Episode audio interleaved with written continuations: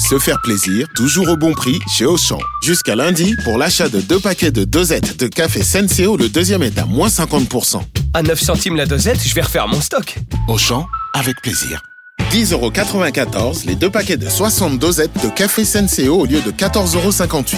Soit 5,47€ le paquet, 13,15€ le kilo. Existant d'autres variétés valables sur le moins cher dans vos magasins et drive Auchan participants et en livraison à domicile. Pour votre santé, évitez de grignoter.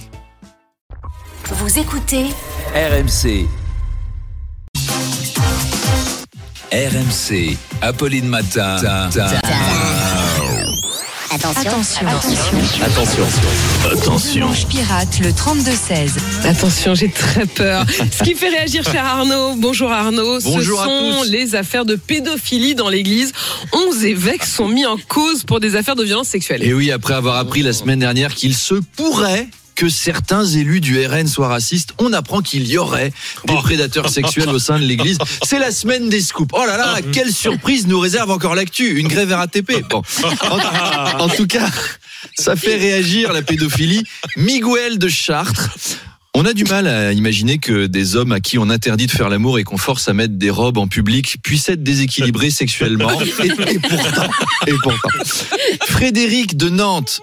Je ne pense pas que l'Église soit 100% responsable. On pose souvent la question pourquoi les prêtres sont pédophiles, mais jamais pourquoi les pédophiles deviennent prêtres. Vous voyez, quand on propose des jobs avec la possibilité de faire des camps scouts avec des garçonnets sans surveillance, dodo sous la tente en collectif, confession sur les genoux et loi du silence, forcément ça attire les pires tordus.